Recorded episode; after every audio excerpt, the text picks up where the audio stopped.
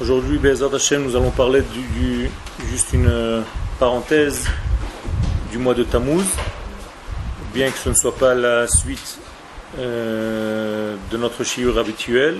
Je voudrais quand même que nous fassions un petit travail sur le mois de Tammuz qui est très important. Et donc euh, j'ai écrit un shiur exprès pour ce, pour ce shiur-là. Haklala olem miseder ithavut advarim mitrilat hu. Il est une règle qui nous apparaît depuis la création du monde et la règle nous dit la chose suivante. kodem la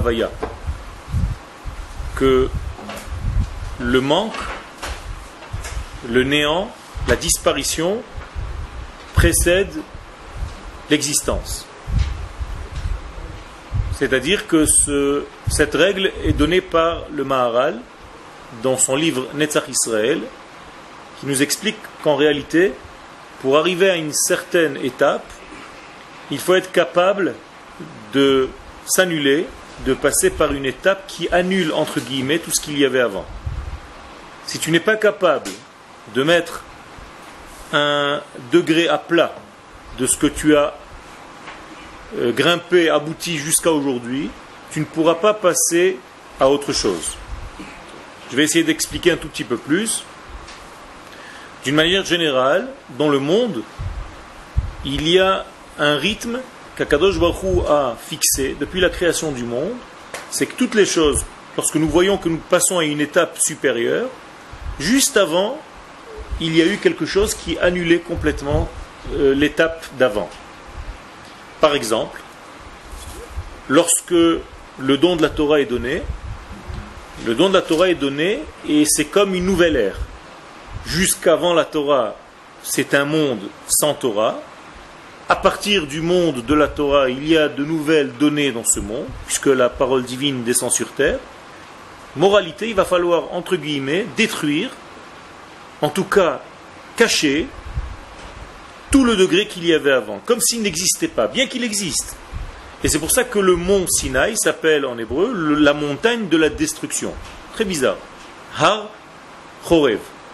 La montagne de la destruction. Pourquoi? Parce que tu dois être capable, pour recevoir un nouveau degré, d'annuler le degré d'avant.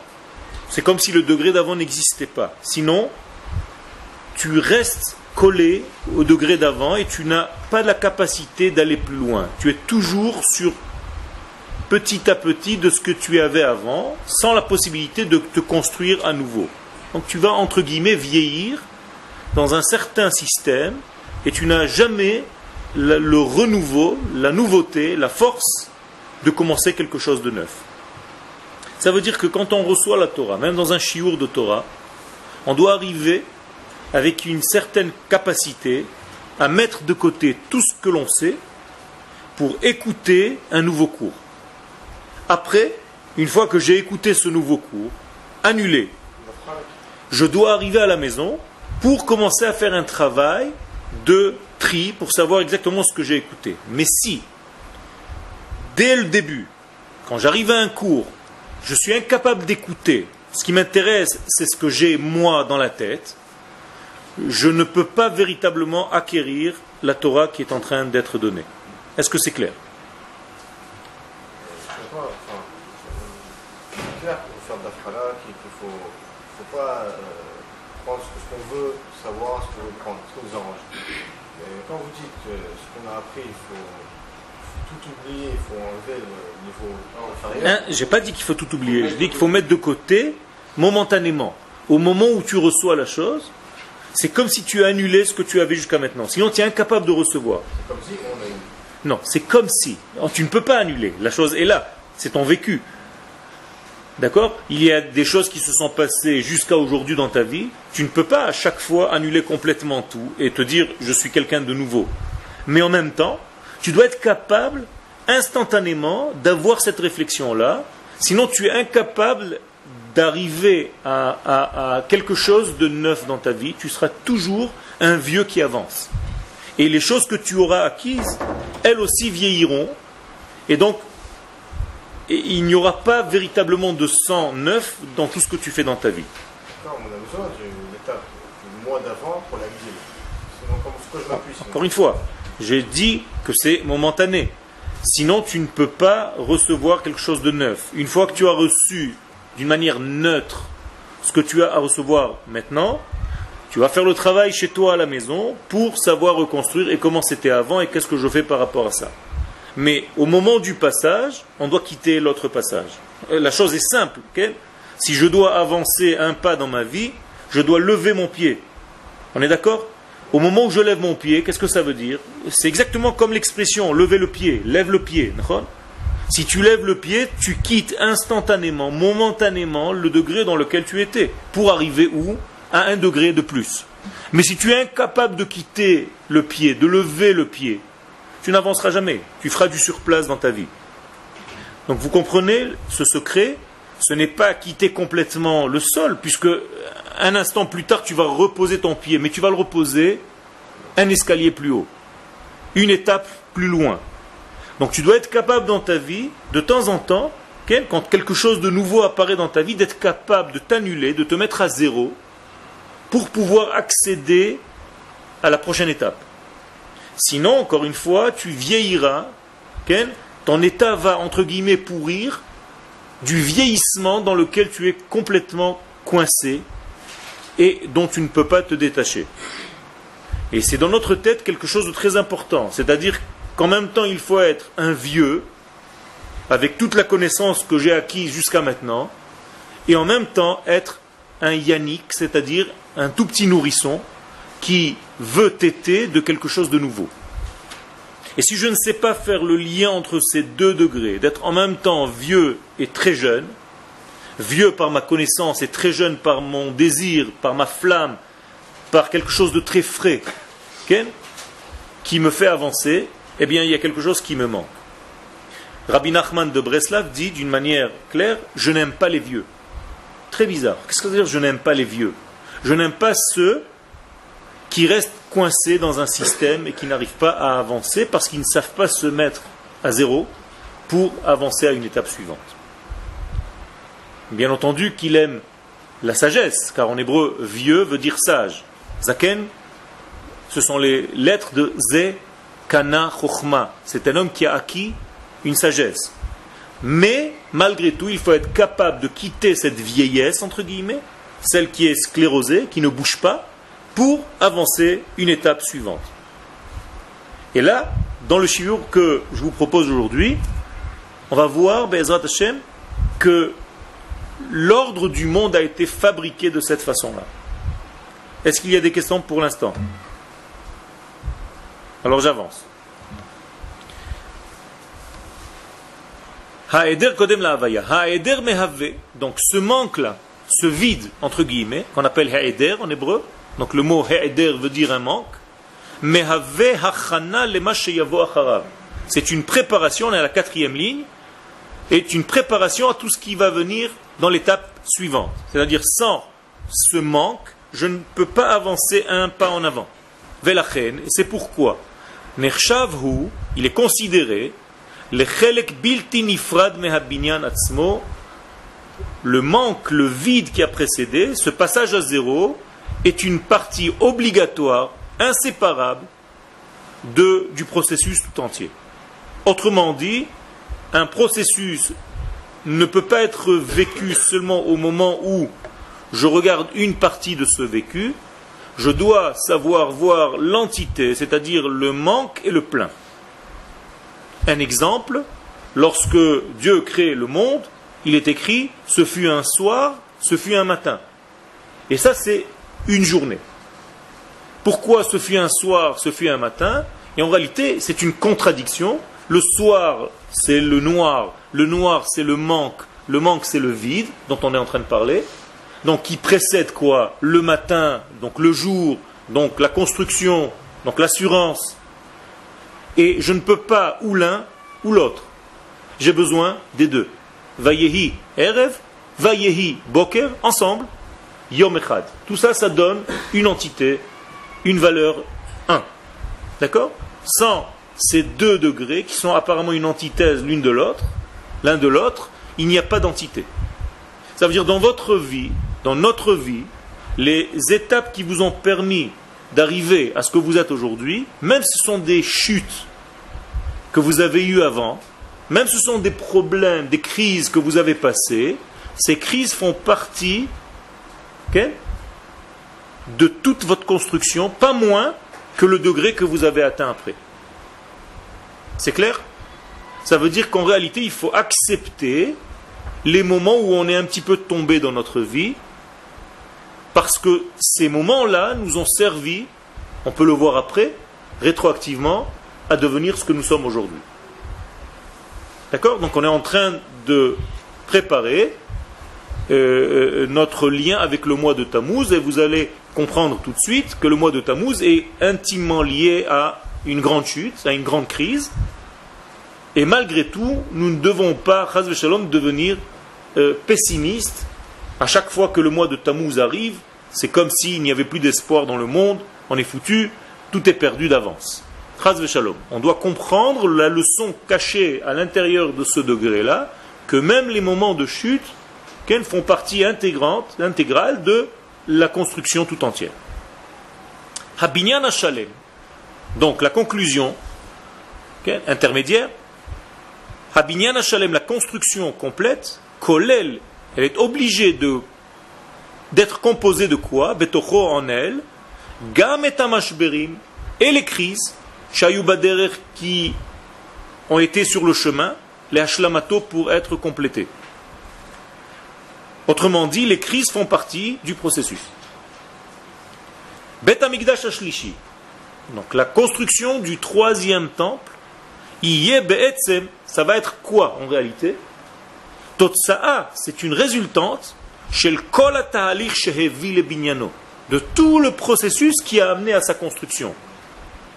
C'est-à-dire même les moments les plus noirs avant qu'il ne soit construit. Ça veut dire que sans la construction, la destruction du deuxième et du premier temple, on ne peut pas arriver au troisième temple. Autrement dit, la destruction du premier temple et du deuxième temple, rétroactivement, quand je vais comprendre en fait toute l'histoire, je vais voir que même ces destructions-là, qui me paraissent quelque chose de terrible, et elles sont quelque chose de terrible, font partie de la construction de tout un peuple sur sa terre pour la préparation du troisième temple. Ça veut dire qu'on ne doit pas euh, tomber dans la déprime de la destruction du premier et du deuxième temple. Effectivement, il s'est passé quelque chose de très difficile. On doit le ressentir, on doit pleurer pour ces destructions-là, mais on ne doit pas rester coincé et vieillir avec ces destructions-là. On doit avoir un développement intérieur qui nous dit ce sont des destructions qui ont eu lieu. Je n'ai pas voulu ces destructions, mais elles ont eu lieu. Maintenant, il faut que je les utilise pour la construction nouvelle du troisième temple. Le message est clair pour notre vie. On ne doit jamais rester dans une chute. On ne doit jamais rester dans un moment de déprime, de pessimisme, où on est tombé de, quelque chose qui nous a vraiment cassé notre, notre état et on ne doit pas avoir peur de considérer que malgré le mal que je ressens maintenant, c'est une étape pour ma construction de demain.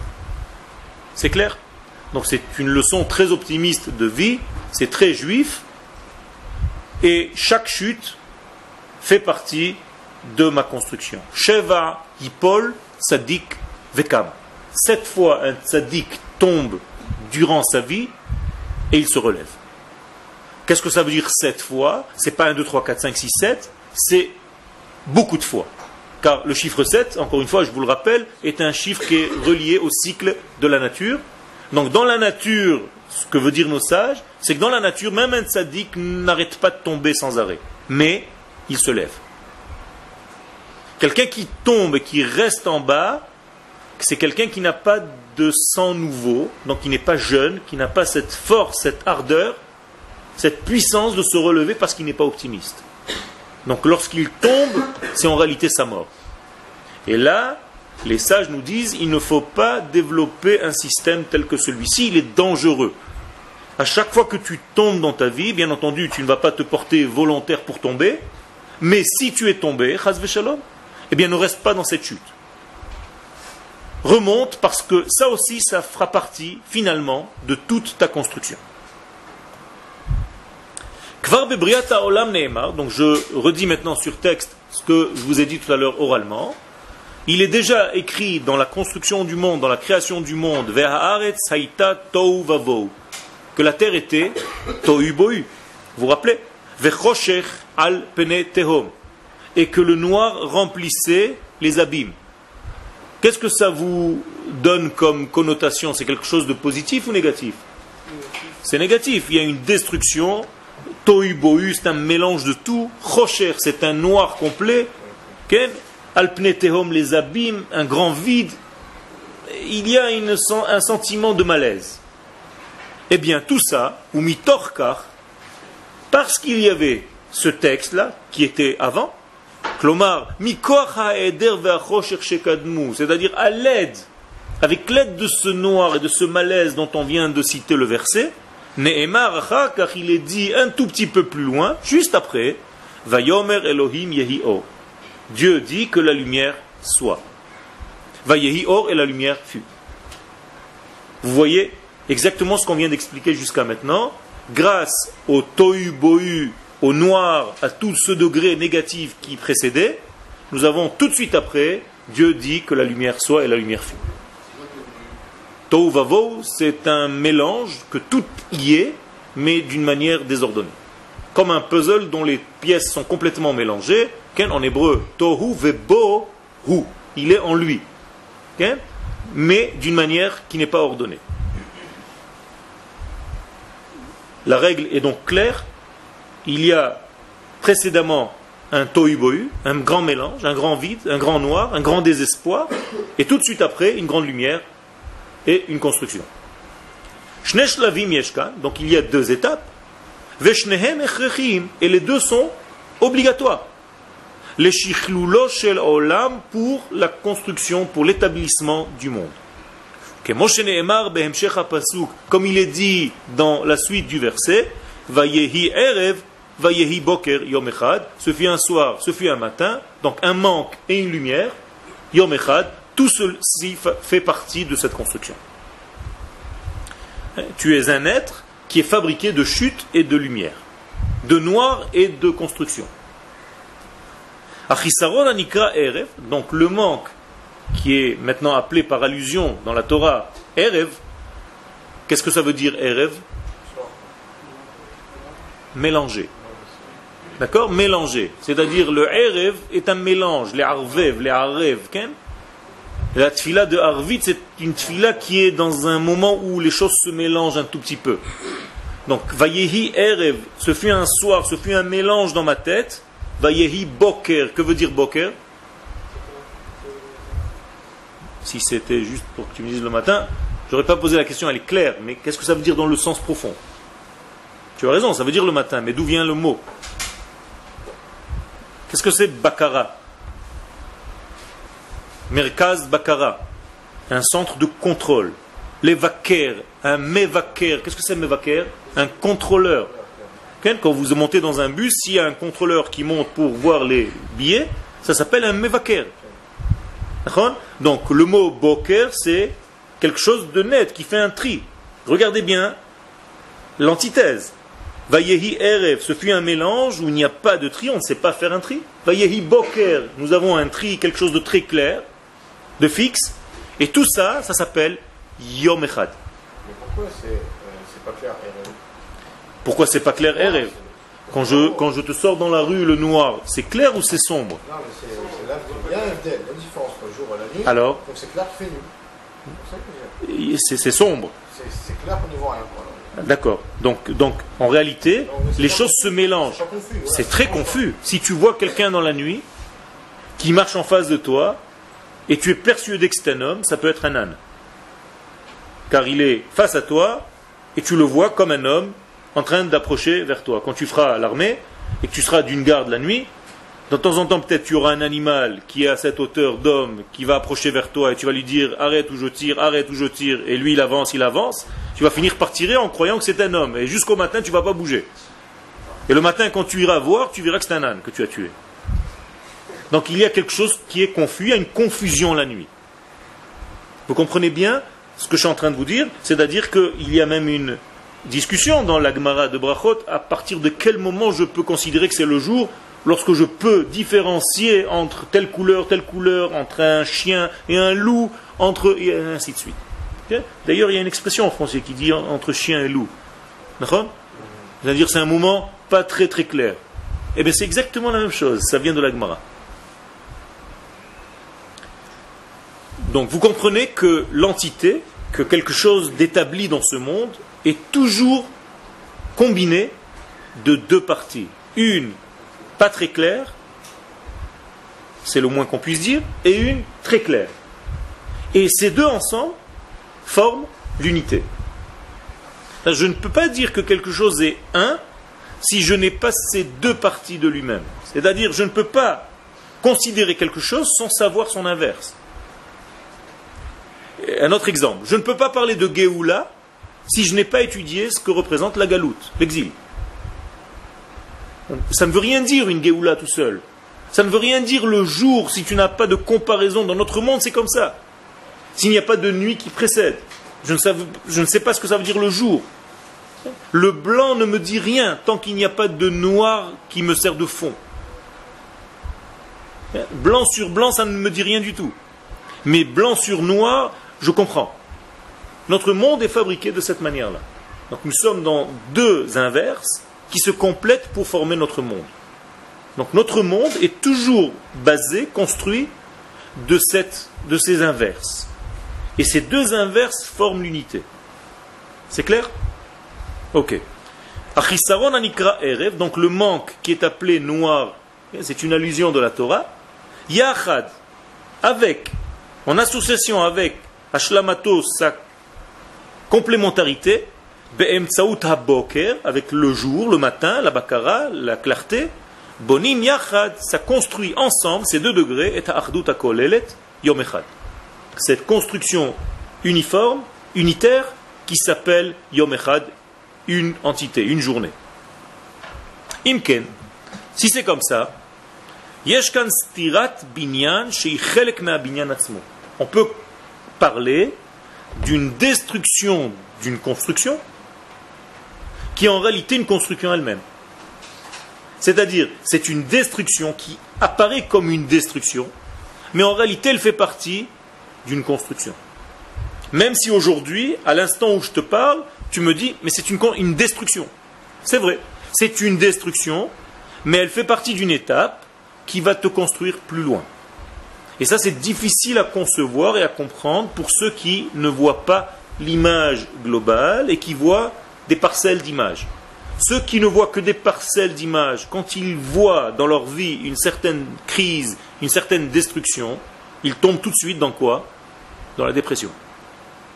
Mais s'ils savent ce secret, que le monde est fabriqué de cette manière-là, qu'après une crise, il y a toujours un matin, il y a toujours une lumière qui se lève, le bout du tunnel, alors il y a un accès différent à la vie et on vit d'une autre manière, avec beaucoup plus d'optimisme et de vision des choses beaucoup plus claires. Si vous ne comprenez pas quelque chose, dites-le moi, parce qu'il y a des regards des fois que je ne sais pas décoder.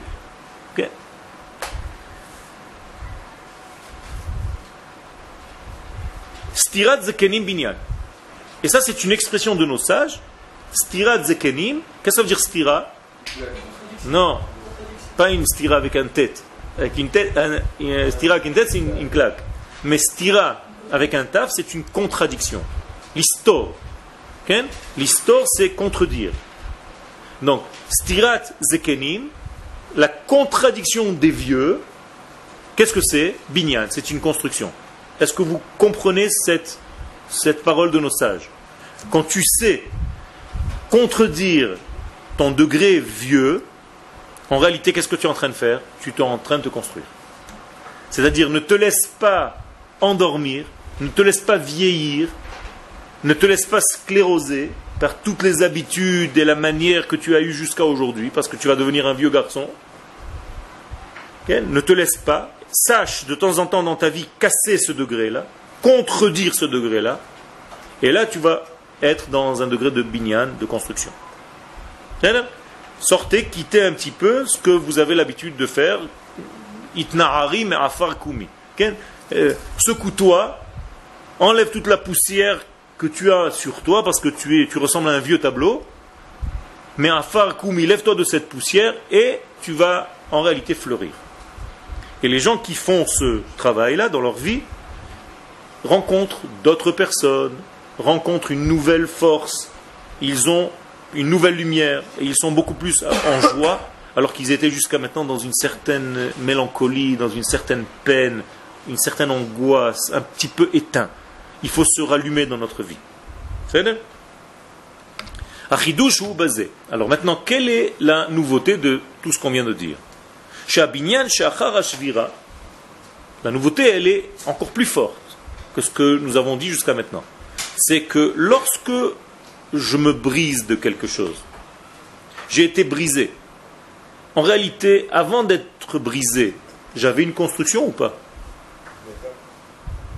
Ben, ben, Évidemment, sinon on, brise quoi? Donc s'il y a une brisure, c'est qu'il y avait une construction qui était avant. Maintenant, après la brisure, il y a une nouvelle construction. Alors, quelle est la différence entre la première construction, celle qui était avant la brisure, et la construction qui viendra après la brisure? Est-ce que vous avez compris la question? Alors, quelle est la réponse? Ça veut dire machouacher. Et, et à quoi ça sert? Ça veut dire quoi? Ça veut dire que la nouvelle construction sera meilleure que l'ancienne. C'est ça le principe de la vie. D'une manière générale, c'est ce qui se passe. C'est qu'on devienne meilleur. C'est-à-dire qu'à chaque fois que tu t'es cassé, entre guillemets, l'étape suivante, même si c'est pas tout de suite, un peu plus loin, tu verras que tu auras grandi en fait de cette brisure, beaucoup plus fort que ce que tu avais au départ. Petit exemple. J'ai reçu la Torah quand j'étais dans le ventre de ma maman, comme chacun de nous. Dans le traité de Nida, à la page 30, la Gemara nous raconte que le bébé dans le ventre de sa mère étudie toute la Torah tout entière, il connaît tout. C'est un ange qui vient lui enseigner la Torah. Lorsqu'il sort, qu'est-ce que la Gemara nous dit? Qu'il reçoit une stira. Qu'est-ce que c'est dire une stira? Toujours avec taf, pas une, pas une claque. Non. Sauter. Qu'est-ce que ça veut dire sauter Il contredit, il brise tout ce que cet enfant, ce, cet embryon a étudié. Pourquoi faire? Pourquoi il brise toute cette étude? C'est une étude qui a eu lieu pendant neuf mois dans le ventre de la mère, étudiée avec un ange. Ça vaut le coup, non? Pourquoi un ange vient et efface, contredit toute cette étude? C'est une brisure. Bien, tout simplement pour donner à l'enfant qui vient de naître la capacité de réétudier. Et sa nouvelle étude maintenant de sa vie va être beaucoup plus forte s'il a réussi que tout ce qu'il aura étudié dans le ventre de sa mère. Pourquoi? Parce que dans le ventre de sa mère, il n'était pas associé à sa construction. Il a reçu un cadeau. On est venu du ciel lui enseigner la Torah. Mais ce que vous faites maintenant, en étudiant maintenant dans la yeshiva, c'est un bébé qui est sorti du ventre de la mère et qui veut de lui-même commencer à étudier. Là, vous avez un degré beaucoup plus supérieur et vous allez atteindre un degré supérieur parce que vous faites partie de votre propre élaboration. Est-ce que vous comprenez? Ça veut dire que lorsque l'homme participe à sa vie, il est beaucoup plus fort que lorsqu'on lui dicte sa vie, qu'on lui fait sa vie, même si c'est dans la Torah. Même si on l'a gavé de Torah, comme ce bébé dans le ventre de la mère, ça ne ressemble pas à un degré que tu peux atteindre lorsque c'est toi qui étudies. Si vous avez froid, je suis en train de te voir congelé, alors tu peux arrêter. Donc, je, je, le dis dans le texte,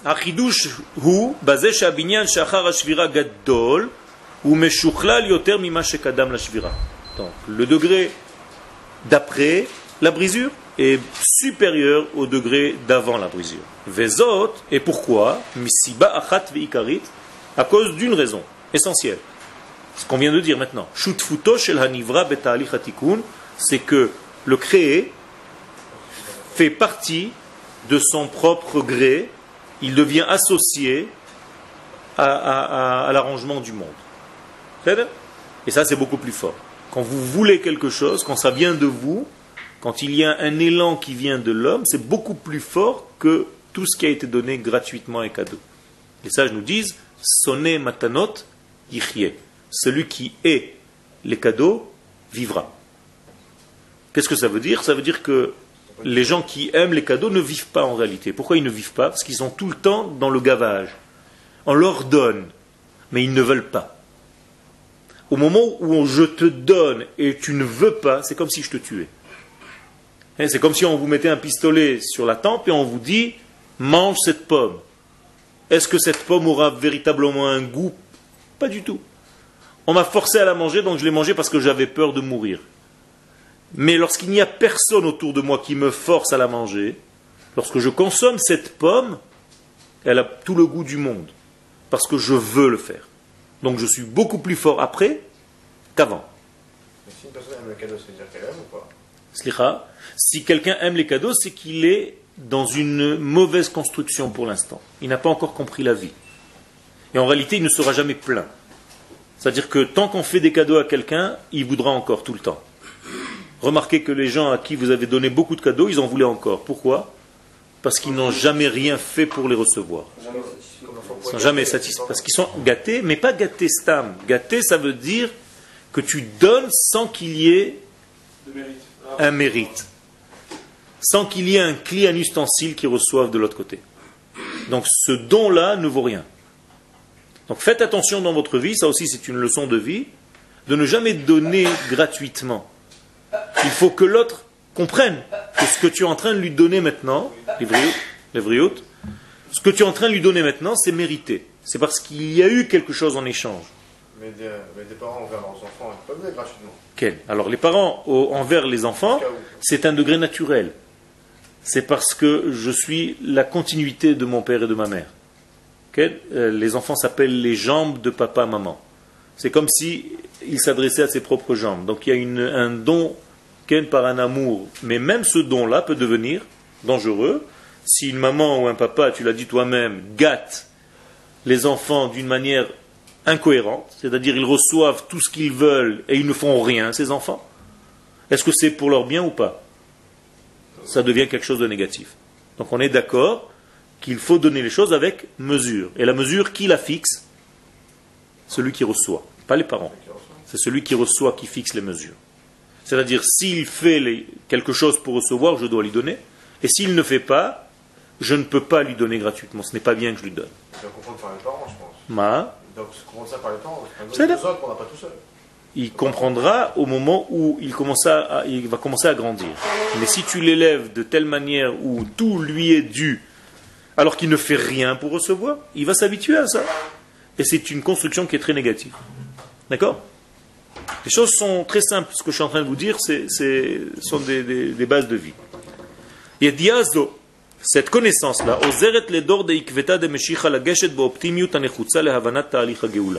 cette compréhension de tout ce qu'on vient de développer maintenant, nous aide à la période messianique de, de nous, d'aborder le sujet avec beaucoup plus d'optimisme. Parce que l'époque n'est pas facile. L'époque messianique est très dure et complexe. Et donc, cette étude qui est approfondie dans la Torah, ça va nous préparer, cette étude, à comprendre comment accéder à cette période messianique, avec tout le, bien que ça, doit, que ça doit donner. On ne peut pas approcher cette époque en ne sachant pas voir les choses, parce qu'on risque de tomber dans une grande déprime. Et donc, la condition sine qua non pour vivre cette époque normalement, sainement, c'est d'étudier le processus qu'Akadosh Baruch a fixé dans ce monde, ce qu'on est en train de faire dans ce cours-là. Si c'est vrai ce qu'on vient de dire, que chaque fois qu'il y a une construction qui lui précède une destruction ou un manque, c'est ce qu'on a dit tout à l'heure. Ça veut dire que ce manque, c'est un manque de ce qu'il y a eu avant. Et donc, Ce qu'il y a eu avant, ça m'intéresse moins que ce qu'il va y avoir après le travail que moi je fournis. Alors à quoi ça sert ce qu'il y a eu avant? C'est la marche précédente pour monter. Ma? C'est la marche précédente pour monter. Il a fait. Ça veut dire que c'est une référence malgré tout pour moi. Ça me sert de référence. La Torah que j'ai appris, par exemple, dans l'exemple de tout à l'heure, dans le ventre de maman, c'est une référence à quel degré je devrais arriver, mais cette fois-ci par mon travail. On est d'accord? Donc ça sert, tout sert. Rien n'est pour rien. Donc ce, ce plein qui précédait la chute, ou le manque, il restait de lui une trace, Vesikaron, une mémoire, Pnimi, intérieur, chez Elav vers lequel j'aspire à revenir, Bezman Haeder, au moment de ce vide. Donc je me rappelle qu'il y a eu un plein. Et ça va me donner un moteur pour avancer vers ce plein. La reine al C'est pour ça que les sages ont parlé d'une brisure de quelque chose qui était vieux. C'est-à-dire, il y a eu déjà une acquisition. Mais cette acquisition n'était pas eh, valable véritablement parce qu'elle était donnée gratuitement.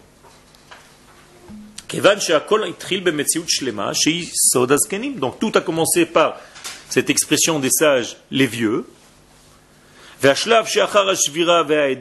après cette étape, après cette brisure, après ce manque, après ce vide, il y a une nouvelle construction, ce qu'on appelle le yannick, l'enfant qui va téter, qui va être beaucoup plus fort, avec beaucoup plus d'ardeur pour étudier, comme les enfants ou comme quelqu'un qui fait tchouva.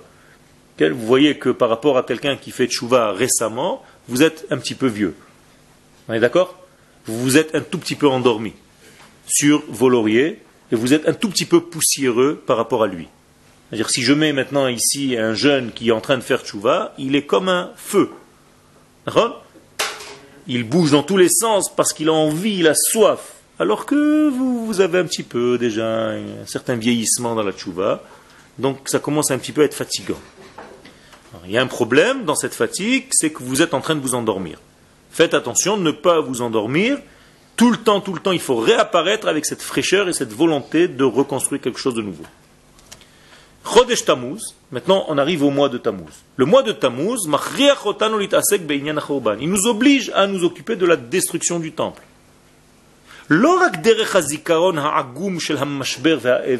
Pas seulement lorsqu'on se souvient du deuil de cette destruction.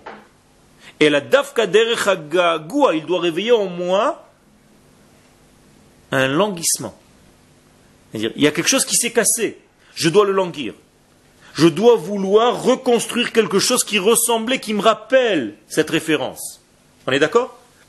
Donc s'il y a eu deux destructions, deux temples de Jérusalem détruits, normalement, si je suis normalement constitué, qu'est-ce que je dois avoir en moi?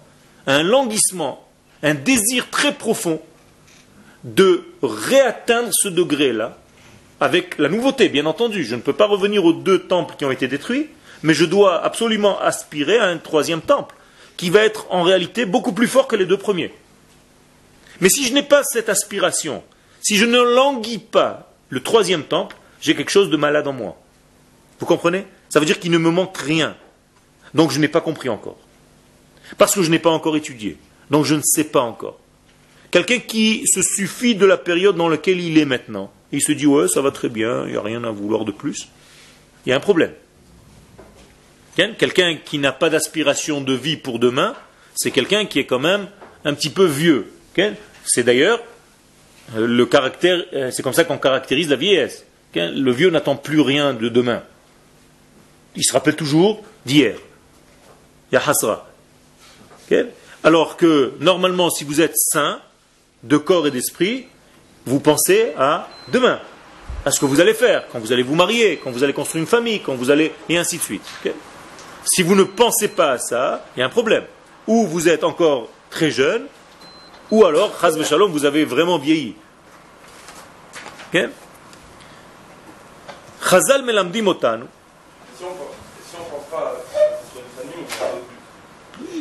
C'est la même chose, tu as des buts dans ta vie. L'un dans des buts, j'ai sorti quelque chose, peut-être ce n'est pas encore le but aujourd'hui dans ta vie, mais demain ça le sera. Ou après-demain. D'accord? Si aujourd'hui tu as un autre but intermédiaire, il est valable aussi. D'accord? Je ne sais pas, de te trouver une parnassa, de, de, gagner ta vie, et ainsi de suite. C'est valable. Si son but à lui, il n'aboutit pas justement à aller, créer une famille, c'est pas plus important de créer une famille plutôt que d'aller à son propre. Il y a des étapes. Il y a des étapes dans, le, dans la vie. Hein? Si pour créer la famille, qui est une étape dans 5 ans, je dois aujourd'hui m'occuper d'une étape intermédiaire de gagner ma vie, de m'établir, c'est pas plus mal. Si tu ne veux pas créer une famille, c'est un autre problème, c'est déjà euh, plus complexe. Il faut te faire suivre.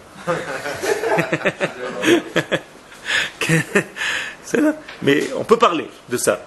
Mais d'une manière générale, quelqu'un a toujours une envie de construire quelque chose. Peu importe maintenant si ce n'est pas. Je ne vais pas rentrer maintenant dans le détail, mais vous m'avez compris le sens général. Il y a déjà quand même un désir, même si ce n'est pas l'autre désir. Mais on peut quand même se faire suivre. Top. Et il est d'accord. Suivons-le. Top. La Gemara dans Yoma, à la page 9, nous dit Bait Sheni, la destruction du deuxième temple, chez Baem, que nous savons clairement, chez Oskim Torah, qu'ils étaient, les hommes de cette époque, très très forts dans la Torah, ou Begmilut mais très très forts dans le partage, dans l'aide à autrui. Mipne Macharav, la question de la Gemara est claire, pourquoi alors il y a eu destruction? Et Ils étaient, ils étaient, hein?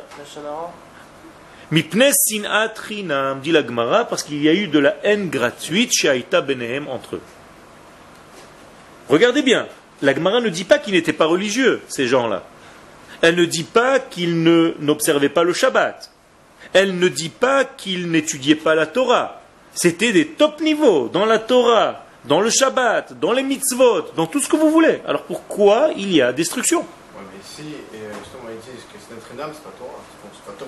Il a fait. Ça veut dire quoi? Ça veut dire que tu peux, malheureusement, être, croire que tu es dans la Torah, mais il te manque en réalité l'essentiel de la vie. C'est la haine de l'autre. Ou l'amour de l'autre. Ça veut dire que tu peux être, soi-disant, un homme pratiquant la Torah, les mitzvot, mais s'il te manque l'essentiel de l'amour d'autrui, de ton frère Israël, de ton peuple Israël, de toi-même, il y a un problème avec ta Torah.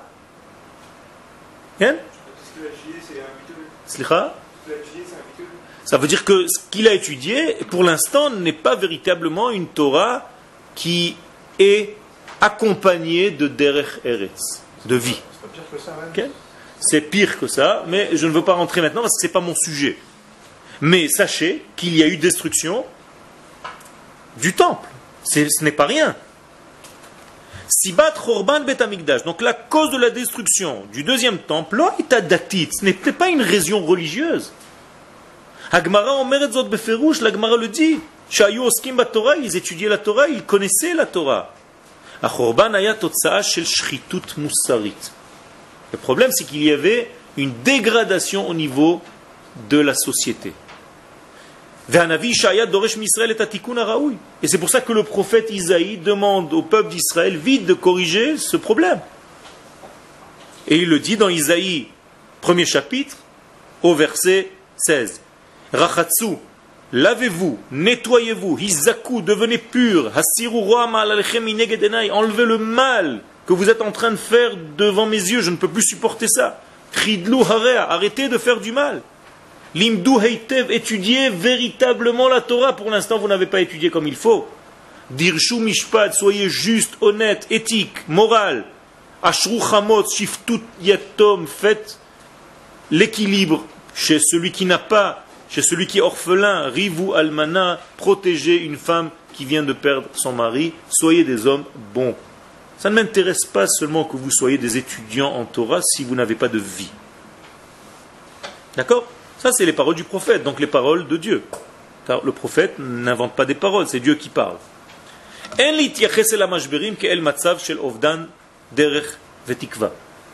Conclusion.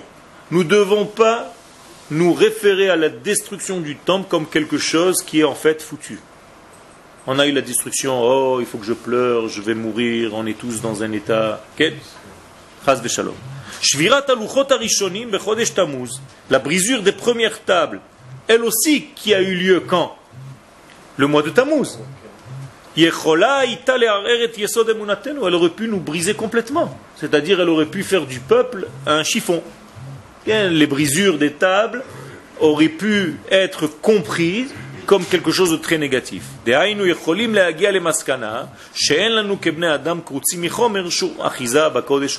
On aurait pu arriver à la conclusion qu'on n'a aucun lien avec l'éternité.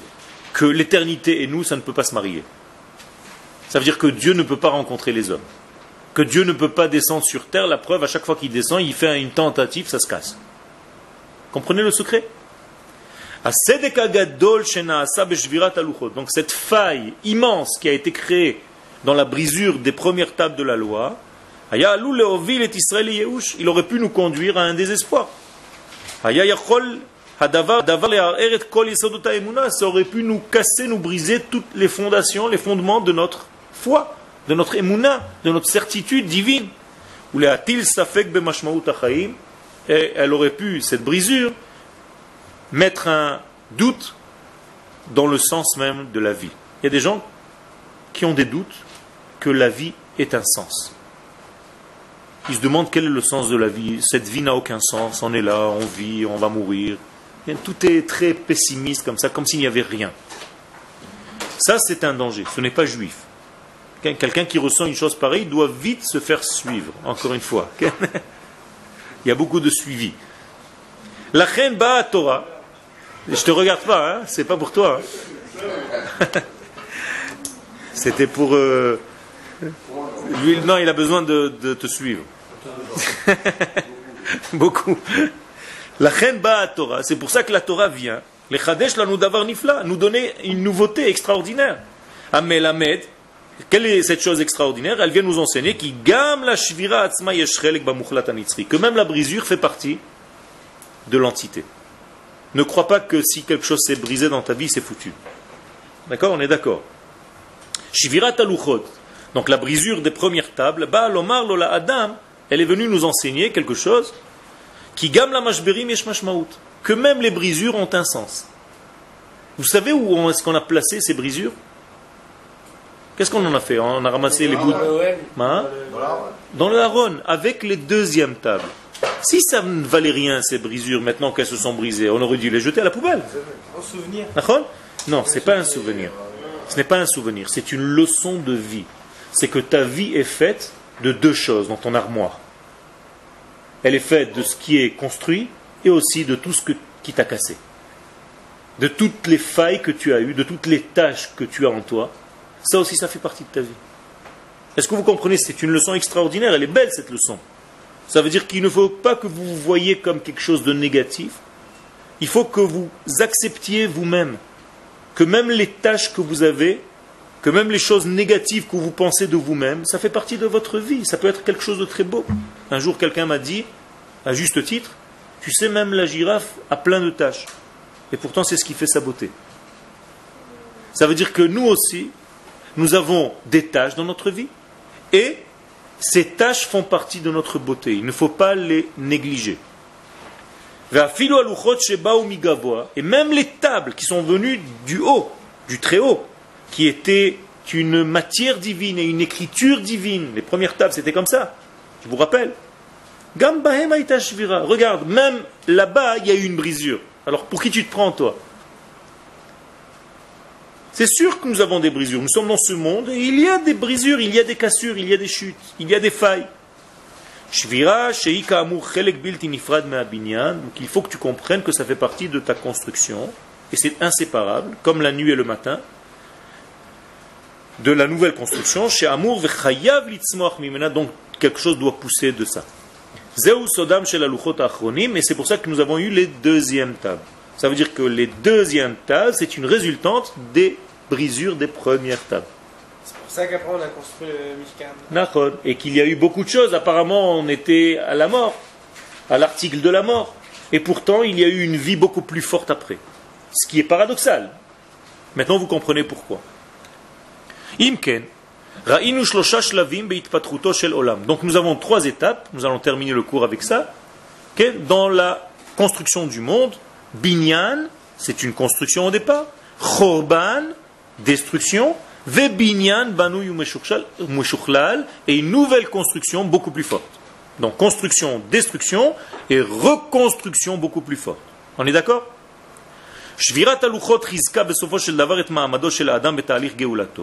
Donc, toute cette brisure renforce l'homme dans sa propre délivrance et dans la délivrance du monde tout entier. Et donc nous avons reçu les deuxièmes tables. Qu'est-ce qu'il y avait de différent dans les deuxièmes tables par rapport aux premières? Que la matière était une matière qui est venue d'en bas, de ce monde.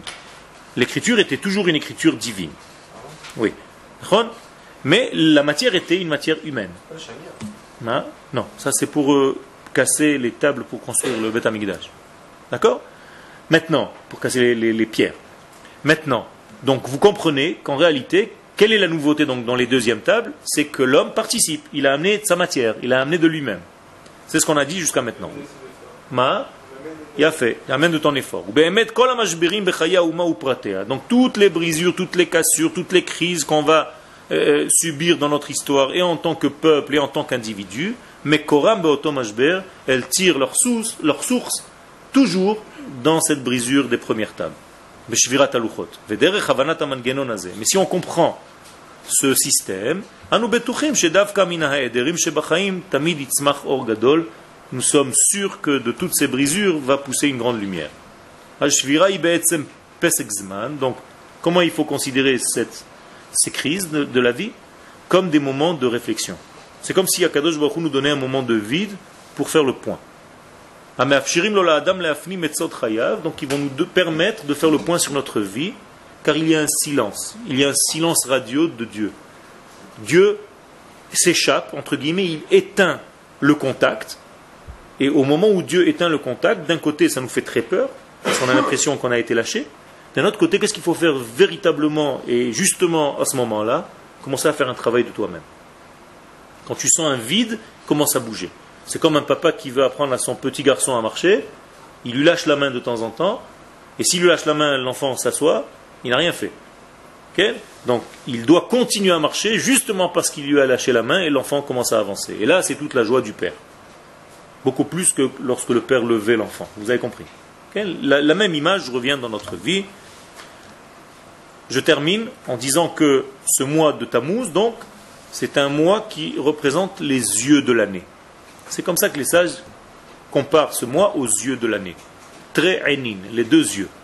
Et si on sait voir notre vie avec un nouvel œil, alors on pourra réussir dans notre vie. On pourra devenir optimiste et avancer, considérer la vie euh, euh, avec quelque chose de neuf. Et si on ne sait pas, on va retomber dans le même piège que les explorateurs. Les explorateurs ont fauté par les yeux.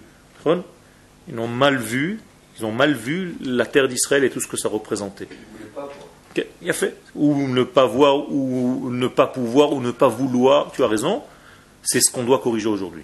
On doit vouloir voir le bien, comme on dit, Ur-e betuv Yerushalayim. Tu dois voir le bien de Jérusalem, c'est-à-dire le bien de cette terre, le bien de ce peuple, le bien de cette nation, le bien de cet État.